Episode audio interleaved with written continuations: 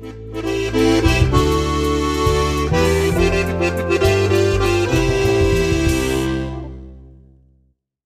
herzliches Grüß Gott zur Podcast-Serie Agrarscience Wissen Kompakt der HPL Fahrer bei Gumpenstein.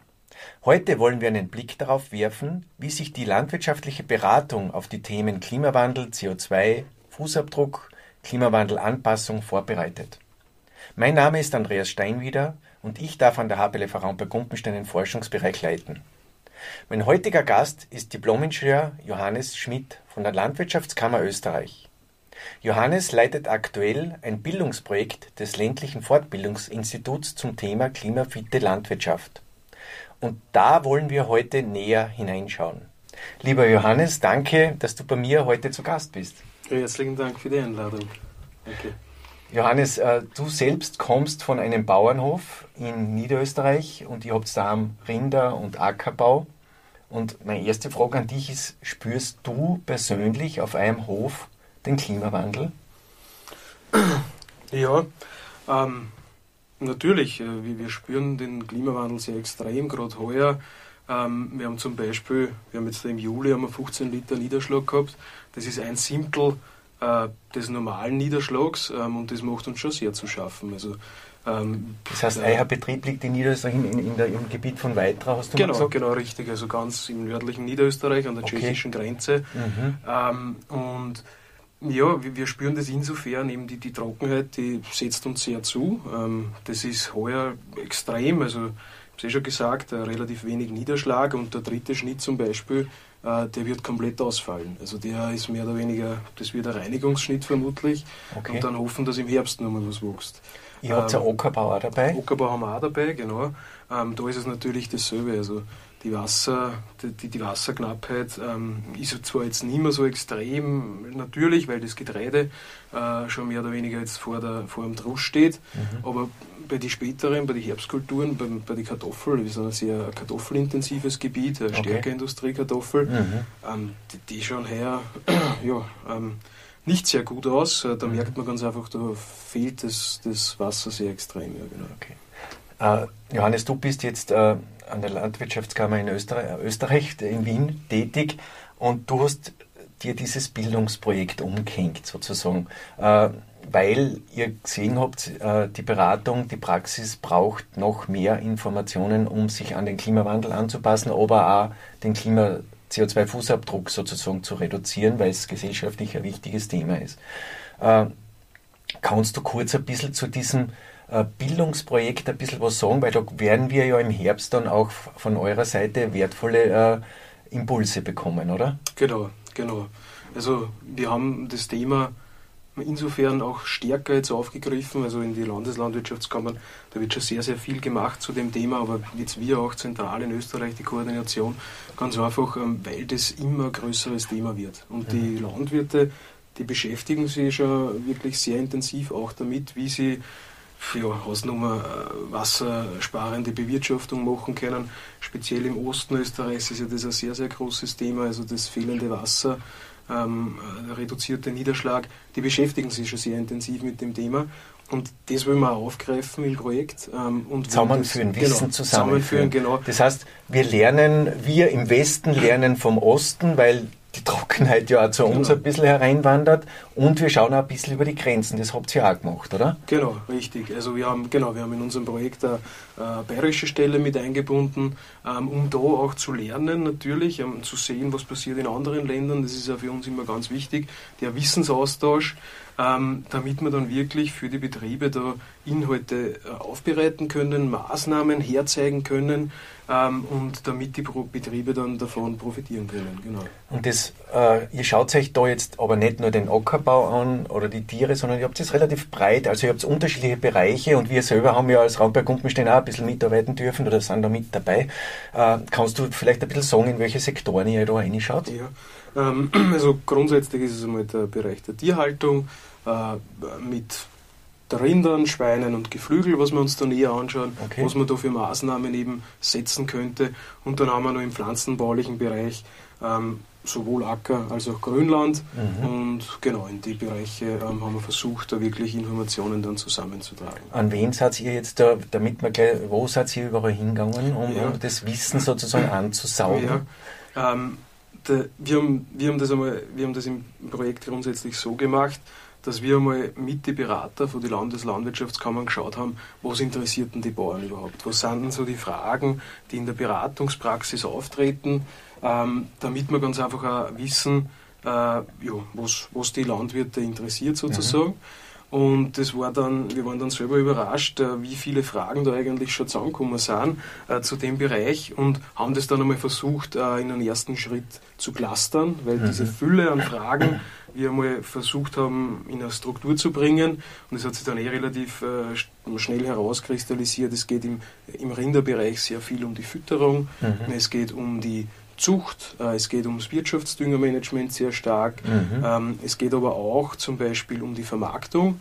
Okay. Ähm, das heißt, gibt da immer wieder sehr viele Fragen, so mehr oder weniger, naja, was sind denn die Anforderungen an mich, an meinen Betrieb, damit ich ja zukünftig mein Produkt nur gut vermarkten kann. Du hast es vorher gesagt, ähm, es gibt von der Gesellschaft mhm. einen gewissen Anspruch, ähm, den man an die Landwirtschaft da hat, dass man da in dem Bereich was Da macht. reden wir jetzt über Effizienz und CO2-Fußabdruck sehr. Genau. Nicht so sehr Klimawandelanpassung, sondern Richtig. eher den Fußabdruck genau. zu reduzieren oder, oder genau. sozusagen eine vertretbare Landwirtschaft zu haben, sozusagen. Genau, genau. Mhm. Also auch den Bereich haben wir uns angeschaut ein bisschen. Mhm. Ähm, und dann geht es natürlich auch sehr stark um den, um den Bereich Haltung und Bau. Also was okay. kann ich zum Beispiel im Stallbau, sei es der Neubau, sei es der Umbau, mhm. was kann, kann man da vielleicht anders machen oder neu machen, um, mhm. um sich da anzupassen. Und da geht es auch sehr stark um die Weide, ähm, wo man ja doch auch relativ viele Maßnahmen setzen könnte. Und mit diesem Fragenkatalog seid sie dann an diese Forschungsstellen herangetreten, an, an andere, also ich weiß, in Bayern hat es zum LFL gegangen,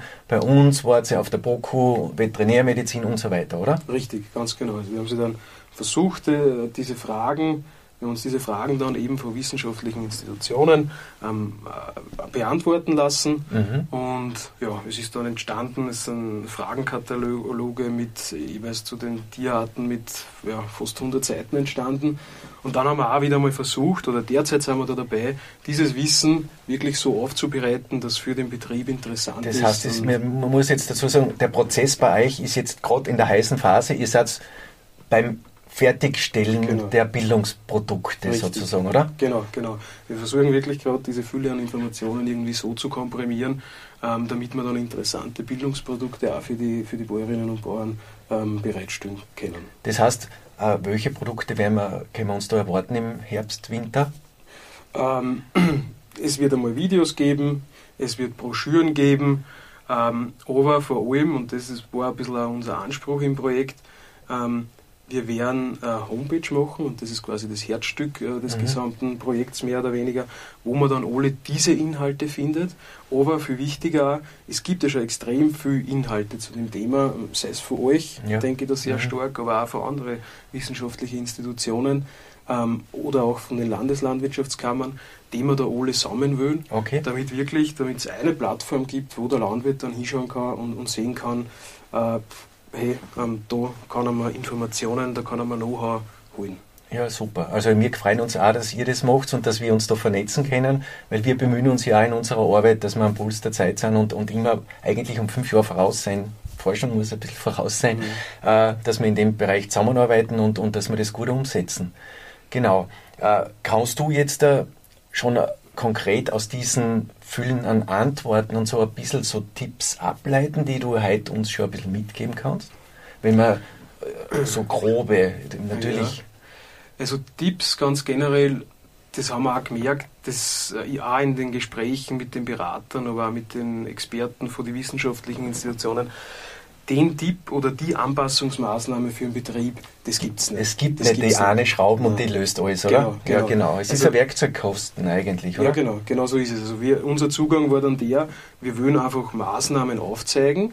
Ähm, wie du sagst, das ein Werkzeugkoffer, aus dem der Betrieb dann das äh, herausnimmt, was für ihn richtig ist für seinen Betrieb oder was er glaubt, ähm, das kann er sehr praxis äh, oder sehr, sehr leicht in die Praxis umsetzen.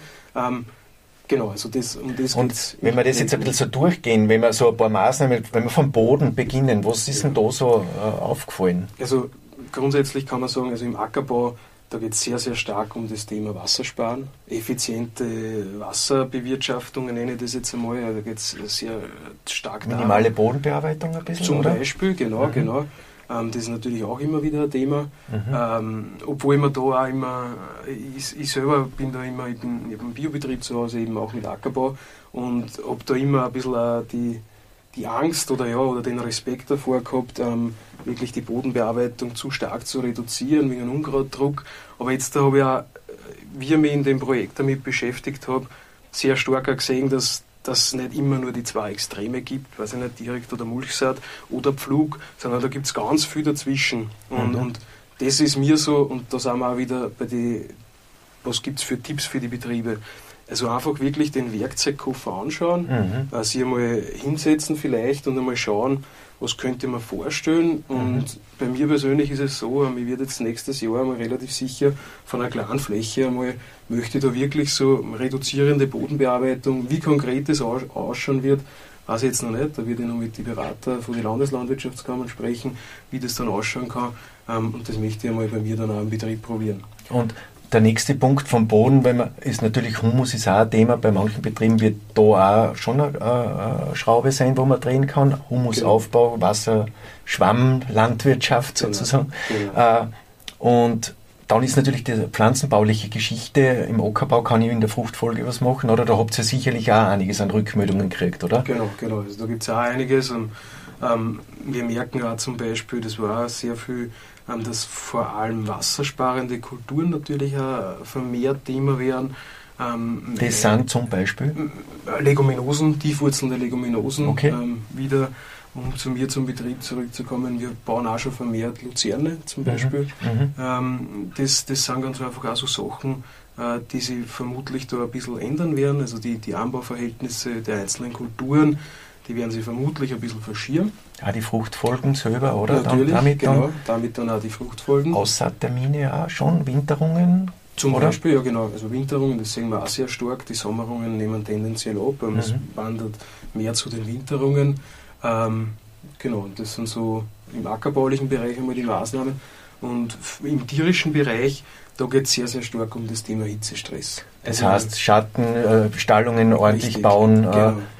Belüftung, Beschattung auf der Weide, ähm, dieses Thema, äh, weil das halt Hitzestress führt halt ähm, zu Leistungseinbrüchen, ähm, belastet den Stoffwechsel der Tiere sehr, sehr stark ähm, in so Hoch, Hochsommerphasen. Da muss man ganz einfach ähm, bestmöglich da entgegensteuern. wie gehst du daheim äh, mit der Weide? Du hast ja bist der Biobetrieb, Ja. ihr habt Rinder, ihr macht Weide.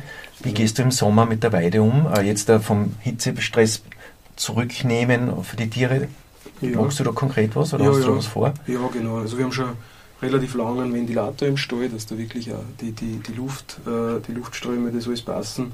Ähm, und auf der Weide, wir haben früher sehr viel Kurzrasenweide gemacht. Auch. Mhm. Da versuchen wir jetzt schon eher, und, und das auch vielleicht, das ist auch sehr, also so in Trockenperioden wie jetzt. Also das ist nicht, Mhm. dass wir dann Generell? komplettes umstellen, sondern ähm, genau, also im Frühjahr zum Beispiel, da lassen wir es äh, gleich mal relativ schnell auf die ganze Fläche zum Beispiel, Mhm. wenn es noch relativ früh ist. Aber dann versuchen wir schon, ähm, die Weide zu portionieren und eine Portionsweide zu machen. Mhm. Damit die. Wurzeln Zeit haben zum Wachsen, damit die das Wasser von unten weit aus und ein bisschen länger drüber kommen über trockene Perioden. Dazu wird es auch ein Video geben, das ja heute bei uns dreht, Genau, oder? richtig, genau. Das haben wir, Schön. äh, da werden wir heute noch ein Video dazu drehen. Eben auch, weil es immer wieder bei den Betrieben vermehrt aufschlägt, das Thema. Ähm, und das einmal, genau. Und dann natürlich äh, in, gerade in so heißen Phasen wie jetzt, ähm, da haben die Kühe dann in der Mittagssonne, in der Prahlen eh wenig Interesse auf der Weide zu sein.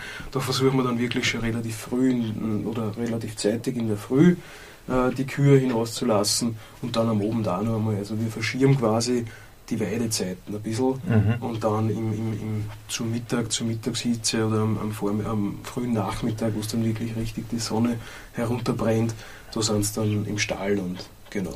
Äh, durch die geänderten Fruchtfolgen wird sie ja in der Rationszusammensetzung bei Geflügel, bei Schwein, bei den Rindern ein bisschen was Ihnen ist dazu auch ein bisschen was zurückgekommen also bei euren Expertenbefragungen? Ja, ist auch, ist auch einiges zurückgekommen. Also vor allem ähm, In der Fütterung, genau. Ähm, Hirse zum Beispiel ist das so ein Thema, das jetzt vermehrt eingesetzt wird. Sowohl beim Schwein, Geflügel, als auch, genau. wo die Körner da Thema sind, als auch die Ganzpflanze beim, genau.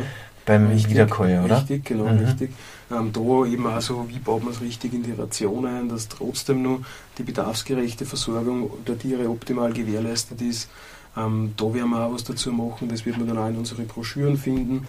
Ähm, also das sind auch so Themen und ganz grundsätzlich, ähm, wie ich es eh vorher schon gesagt habe, äh, geht es halt auch sehr stark diese wassersparenden äh, Kulturen, nenne ich es einmal, oder wärmeliebenden Kulturen, mhm. so kann man es auch nennen. Ähm, Mais ist ja bekannt schon, ja. also das ist ja, da weiß man ja schon, da hat man auch schon Erfahrungswerte, aber dann auch zum Beispiel Luzerne oder so, wie man das dann auch optimal einbauen kann. Und um was auch sehr äh, stark gehen wird, ähm, oder ja, auch sehr stark, ja, das kann man durchaus so sagen, ähm, ist natürlich auch ähm, das Futtermanagement. Ähm, mhm. Wie man das eben um genau solche Phasen wie derzeit ähm, zu überbrücken, wo, oder? Ja, genau, genau, wo einfach einmal ein Schnieder ausfällt zum mhm. Beispiel. Mhm. Da geht es sehr stark auch um Bevorratung. Ähm, uns ist natürlich bewusst, dass das äh, zu Mehrkosten führt, aber ähm, das wird ganz einfach vermutlich auch ein Thema sein, werden. 15, 20 Prozent Futter übers genau. Jahr drüber zu haben, sozusagen, um ein bisschen ausgleichen zu können, weil manches Jahre gibt es ja, wo wir dann 40% Ertragseinbruch haben und 40% mhm. Grundfutter zuzukaufen ist finanziell nicht stemmbar fast mehr. Genau. Und wenn es nur 20 sind, dann ist es vielleicht stemmbar. Genau. Also in diese Richtung geht es auch. Und das ja. heißt natürlich dann auch in der Konservierung schon darauf zu schauen, oder?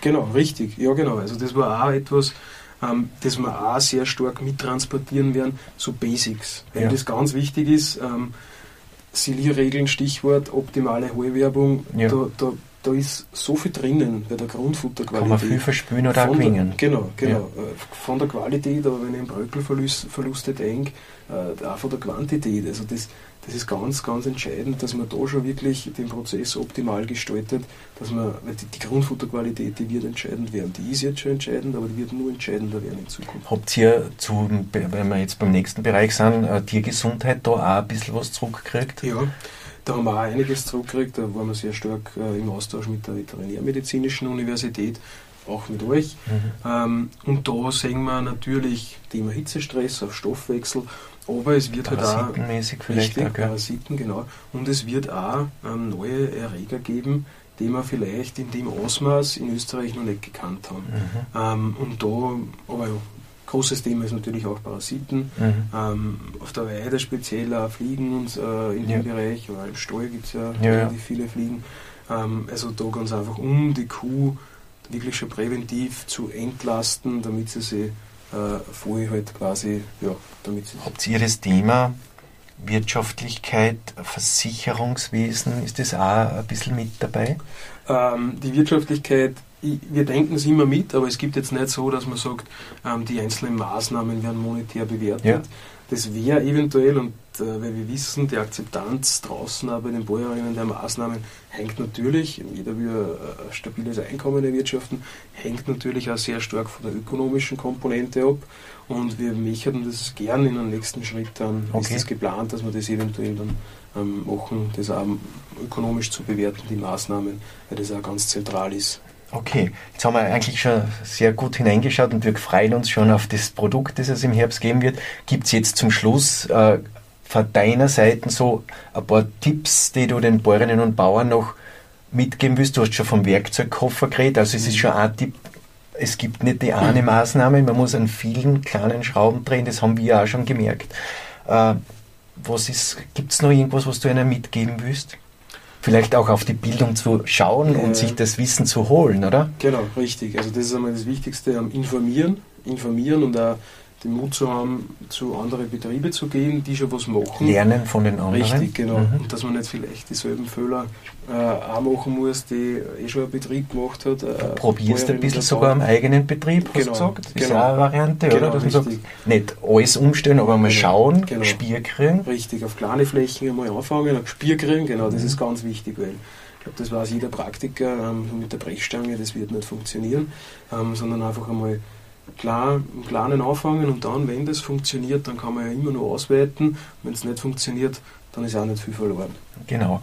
Äh, du hast vorher im Vorgespräch zu mir ein bisschen gesagt, es ist halt auch manchmal ein bisschen schwierig, weil es gibt dann wieder gute Jahre und äh, die Häufigkeit der nicht so guten Jahre nimmt zwar zu, aber die guten Jahre, da kommt man dann wieder in eine gewisse Lethargie rein, oder? Und mhm. sagt, das ist eh nicht so schlimm und dann erwischt es einen aber im nächsten Jahr wieder.